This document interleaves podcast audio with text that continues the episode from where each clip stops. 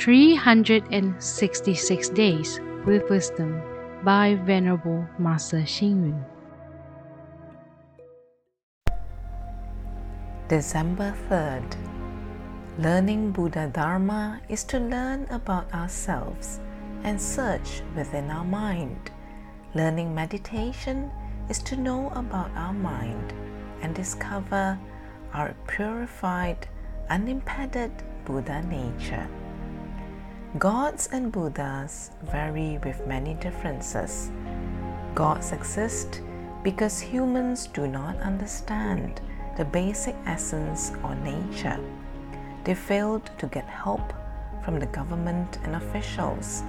Thus, they seek help from the gods, referred to as the yearning gods.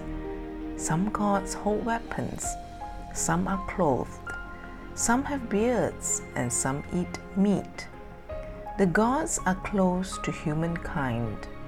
The Buddha is not a god the Buddha was born as a human being. His parents raised him from young to adulthood.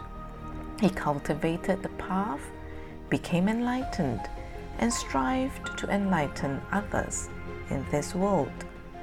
The Buddha is not defied by people. Thus, the Buddha has been proven by the empirical investigation and recognized by the public and history. The Buddha has no authority, but he is the truth and our mind. We all have a mind, and so every one of us have the Buddha in us. If you understand the mind is the Buddha, the Buddha is the mind, then you see the world with the Buddha's eyes. You hear with the Buddha's ears, and you speak in the Buddha's language and you are in the Buddha's world. If your body and actions encompass all of Buddha's compassion and wisdom and have found the awakened mind in yourself, then you are the Buddha that already lies within.